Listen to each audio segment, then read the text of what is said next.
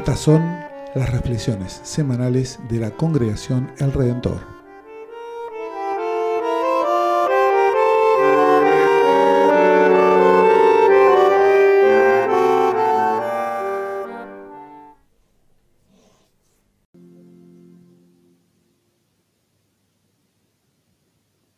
Escuchemos la lectura del Evangelio según San Mateo, capítulo 13. También les propuso otra parábola. El reino de los cielos se parece a un grano de mostaza que un hombre sembró en su campo. En realidad esta es la más pequeña de las semillas, pero cuando crece es la más grande de las hortalizas y se convierte en un arbusto de tal manera que los pájaros del cielo van a cobijarse en sus ramas. Después les dijo otra parábola. El reino de los cielos se parece un poco de levadura que una mujer mezcla con gran cantidad de harina hasta que fermenta toda la masa. El reino de los cielos se parece a un tesoro escondido en un campo. Un hombre lo encuentra, lo vuelve a esconder y lleno de alegría vende todo lo que posee y compra el campo. El reino de los cielos se parece también a un negociante que se dedicaba a buscar perlas finas y al encontrar una de gran valor fue a vender todo lo que tenía y lo compró. El reino de los cielos se parece también a una red que se echa al mar y recoge toda clase de peces. Cuando está llena, los pescadores la sacan a la orilla y sentándose recogen lo bueno en canastas y tiran lo que no sirve. Así sucederá al fin del mundo. Vendrán los ángeles y separarán a los malos de entre los justos, para arrojarlos en el horno ardiente. Allí habrá llanto y rechinar de dientes. ¿Comprendieron todo esto? Sí, le respondieron. Entonces agregó, todo escriba convertido en discípulo del reino de los cielos se parece a un dueño de casa que saca de sus reservas lo nuevo y lo viejo. Hasta aquí la lectura del Santo Evangelio. Es palabra de Dios.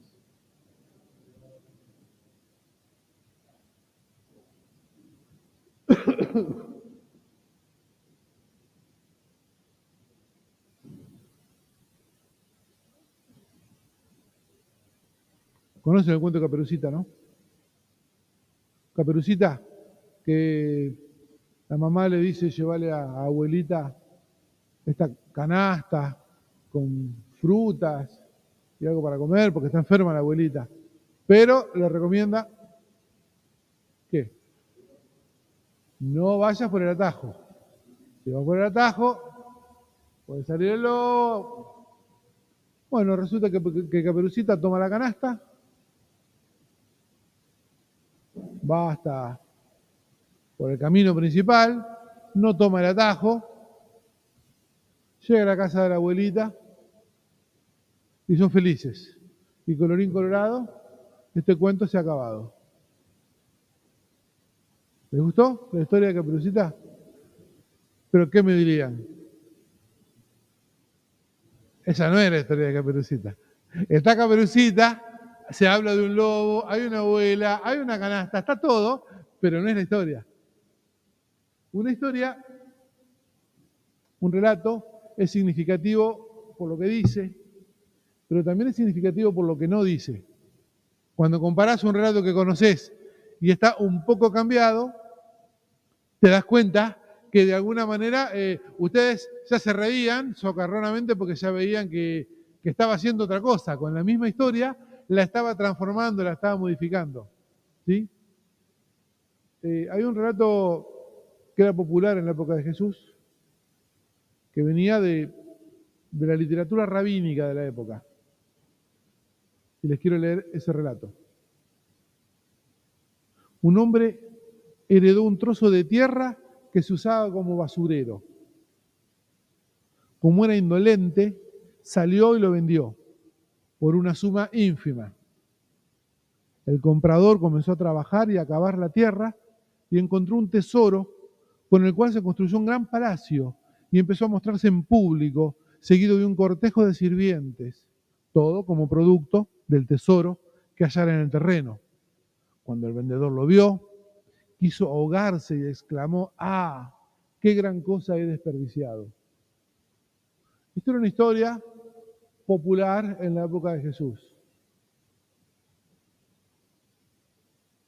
El reino de los cielos se parece a un tesoro escondido en un campo. Un hombre lo encuentra, lo vuelve a esconder y lleno de alegría, vende todo lo que posee y compra el campo. ¿Ven cómo dialoga eh, polémicamente? El reino de los cielos se parece también a un negociante que se dedicaba a buscar perlas finas. Y al encontrar una de gran valor, fue a vender todo lo que tenía y la compró. El protagonista del relato rabínico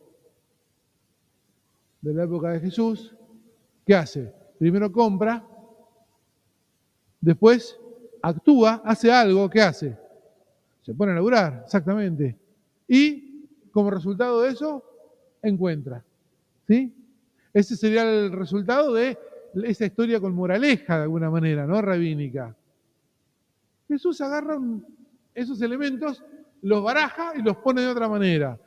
El reino de los cielos, dice, o sea, la voluntad de Dios, lo que Dios quiere para con la humanidad, es distinto. El protagonista primero encuentra, después actúa y después compra.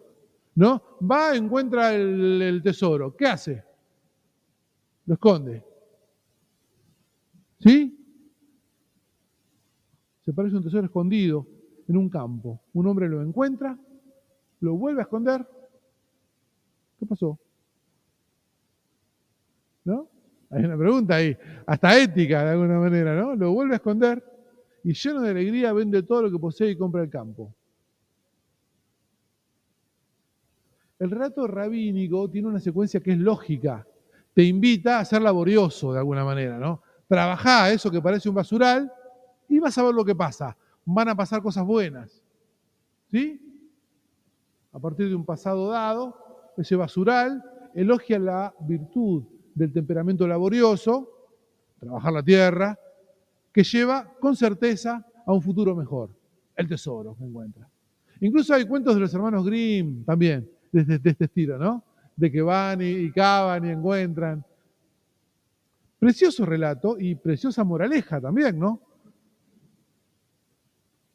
Hay que trabajar para que, más, en un ámbito protestante, vieron que el protestantismo mincha con esto de la virtud del trabajo, del ahorro, del esfuerzo.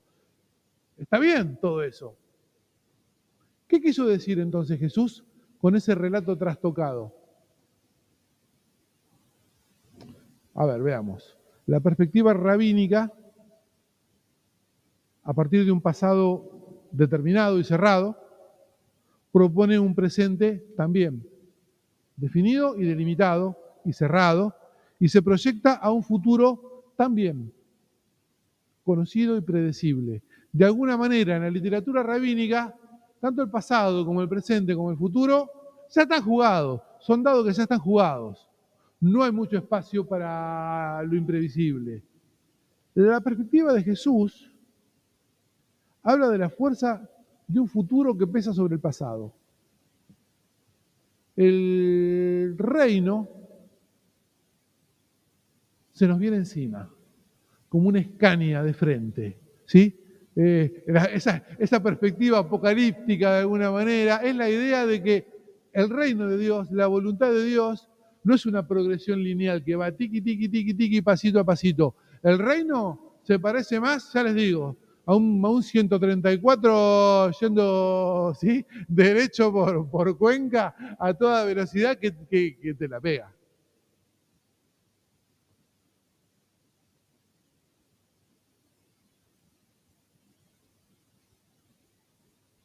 Esto te lleva a alterar y a reinterpretar cualquier momento y a construir el presente vivido como un don, como un regalo. Porque en cualquier momento el 134 pasa. Y yo justo venía con los auriculares puestos, ¿sí? Esta idea del reino irrumpiendo te invita a mirar el presente de otra manera y a vivirlo como regalo, a vivirlo como don, este presente, este momento. Claro, me dirán, Gustavo, ¿y qué es vivir un presente? ¿Qué es un presente vivido como don, como regalo? ¿Qué significa esa frase? Bueno, básicamente dos cosas creo que significa. Optimismo y apertura. Alegría, lo que produce un regalo. ¿Qué pasa cuando te dan un regalo que te gusta mucho? ¿Estás contento? ¿Estás contenta? Volvemos al primer relato, que Dios te le dice a Salomón, pedime lo que quieras. ¿Cuál es ese regalo? ¿Cuál es ese regalo que querés? La parábola de la perla tiene una estructura muy similar, ¿sí? Hay un hallazgo, se encuentra la perla, se vende y se compra. El reino, estamos dedicando, estamos dedicando tres domingos ya a reflexionar sobre las parábolas del reino. Las parábolas del reino, las parábolas son un momento, vieron que de los evangelios nos llega la Biblia que pueden tener en su casa, la que leemos acá. ¿Qué es lo que tenemos más atrás de eso? Un manuscrito, ¿sí? Un manuscrito griego, por ejemplo, ¿sí? Con el Evangelio de Mateo. Ese manuscrito griego, ¿lo escribió Mateo? ¿De puño y letra? No. ¿Por qué sabemos que no? O tenemos fuertes indicios de que no. Y porque todos los arqueólogos dicen, mira, el manuscrito más viejo que tenemos es del año 300, 350. Si Mateo escribió en el año 80, 90, y los papeles de esa época no duran tanto, ese no es, no es lo que escribió Mateo, ¿sí?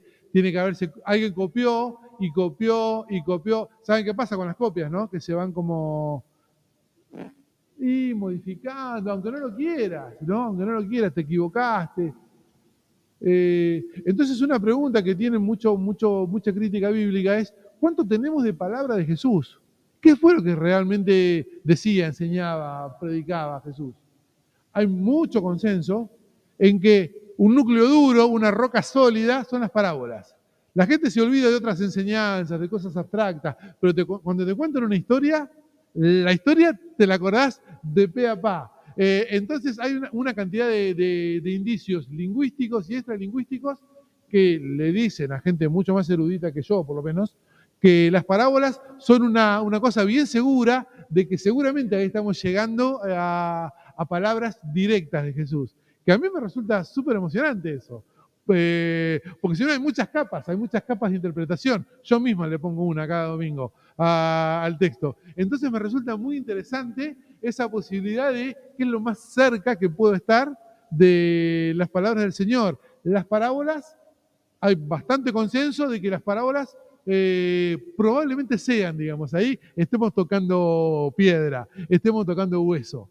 Eh, no sé qué les parece a ustedes, a mí me parece fascinante. Por eso está bueno, le dedicamos tres domingos a pensar las parábolas y estas parábolas que están en Mateo. Hay otras distintas en Lucas, Marcos tiene un poco de las dos. Eh, las parábolas del reino son bien mateanas. Y sí, nos dicen que, que el reino es una cosa que se encuentra de casualidad. ¿Estaba buscando un tesoro el tipo que encuentra el tesoro en el campo? No. ¿Estaba buscando la mejor perla el tipo que comerciaba perlas? No, el reino es una cosa que te encontrás de casualidad mientras estás haciendo otra cosa.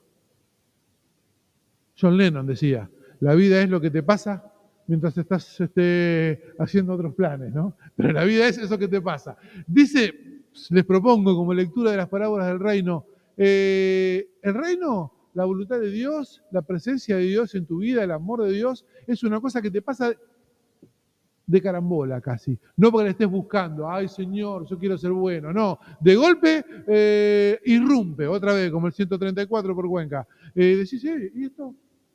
Y, pero cuando aparece, te das cuenta que eso es lo más importante, que estás dispuesto a rifar todo, a vender todo. Tiene sentido vender todo, todo lo que tenés. Haz un, un listado de todas tus posesiones.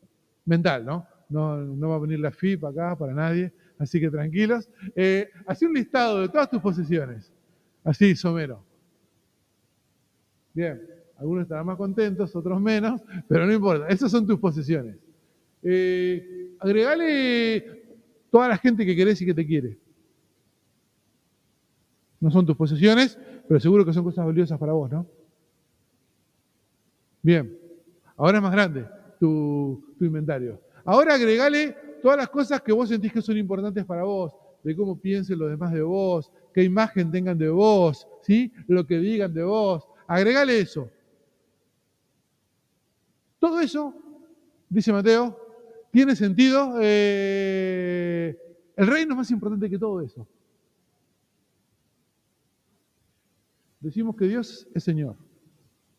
Decimos que es Señor de la historia también. Esto es simplemente otra forma de decir que Dios es Señor de la creación y el tiempo es parte de la creación, el espacio y el tiempo, ¿no? Estamos en este eje de espacio y tiempo. Y nosotros estamos atados a esta sucesión temporal. No viajamos en el tiempo, eh, vamos así por el caminito, tiki tiki, segundo a segundo. Tres domingos dedicamos a esta secuencia de parábolas, las parábolas del reino. Creo que podemos tratar de tener una palabra de síntesis y de paso repasarlas. Vimos durante estos tres domingos que Dios es Señor de las cosas y de las personas. La parábola del sembrador, ¿se acuerdan de la parábola del sembrador? Que va y siembra por todos lados. y la parábola del trigo y la cizaña, que estaban ahí los trabajadores muy entusiasmados diciendo, vamos a cortar la cizaña. Y el Señor le dice, no, no, déjame, la cizaña también es mía. El trigo eh, lo sembró otro, ahora está en mi campo. Y ahora yo voy a hago con esa cizaña. ¿Sí? Entonces, vimos en las parábolas que Dios es Señor de las cosas y de las personas.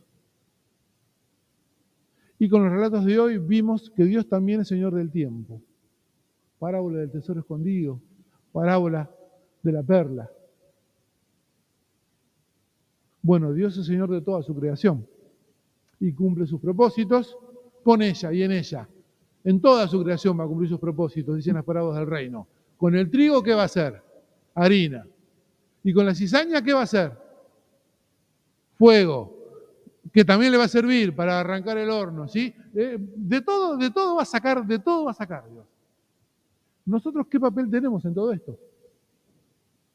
Nos toca admirar y aplaudir. Sí, chao, qué bárbaro, qué bien, qué bien. ¿Será ese nuestro papel en el mundo? Bueno, en parte sí, ¿eh? La alabanza, esta, los himnos, la oración, es eso, es admirar y aplaudir, decir, Señor, qué bárbaro, qué maravilla. Pero eso es parte.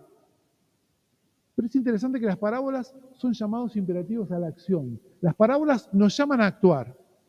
Pero Jesús no dice cuál es la acción que se espera que hagamos. Y no es una omisión involuntaria.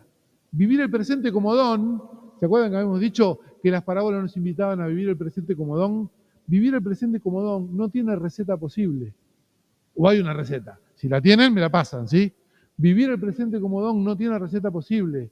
Es resultado imprevisible de la acción de Dios en nuestras vidas. De la imprevisible acción de Dios en nuestras vidas, además. Donde tiene lugar también nuestra libertad, nuestra creatividad, nuestra responsabilidad. No hay una, no hay una receta para ser cristiano. Esto nos dicen las parábolas y esto me gustaría que nos llevemos. No hay una receta que si la sigo perfecta al pie de la letra, ah, ahora sí, digamos, tengo todo. No hay receta para ser cristiano. Están los ingredientes y a ver cómo jugamos, depende de quiénes son los invitados, cuánta gente viene a la mesa, qué tan duchos somos, ¿sí? No hay una receta para ser cristiano. Eh, los caminos de la obediencia y del seguimiento de Cristo nos llevan a cada uno, a cada uno, por historias diferentes. El camino del seguimiento de Cristo a uno lo lleva a hacerse monje. Bien. A otro lo lleva a salir del monasterio como Lutero. Bien.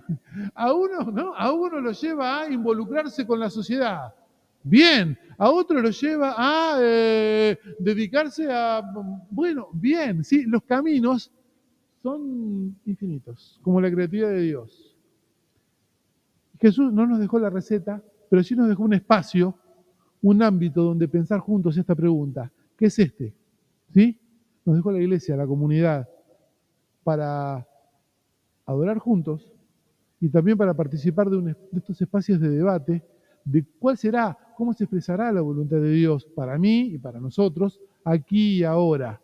¿Sí? Descifrar cuál es la acción que se espera de nosotros, de cada uno y de toda la iglesia. Por eso está bueno cuando podemos apartar un espacio semanal para encontrarnos, porque siempre tenemos motivos, tanto para admirar y aplaudir una de las tareas, ¿no? Ante la acción de Dios en el mundo, como para volver a descifrar qué es lo que se espera de nosotros, qué es lo que debiéramos hacer. Las parábolas de Jesús nos llaman a no petrificar las respuestas. Una respuesta que fue buena en un momento y fue realmente buena en un momento, tal vez dejó de ser buena en otro. Las parábolas de Jesús nos invitan a no petrificar las respuestas. El futuro, el reino, irrumpe en cualquier momento para obligarnos a cambiar de planes.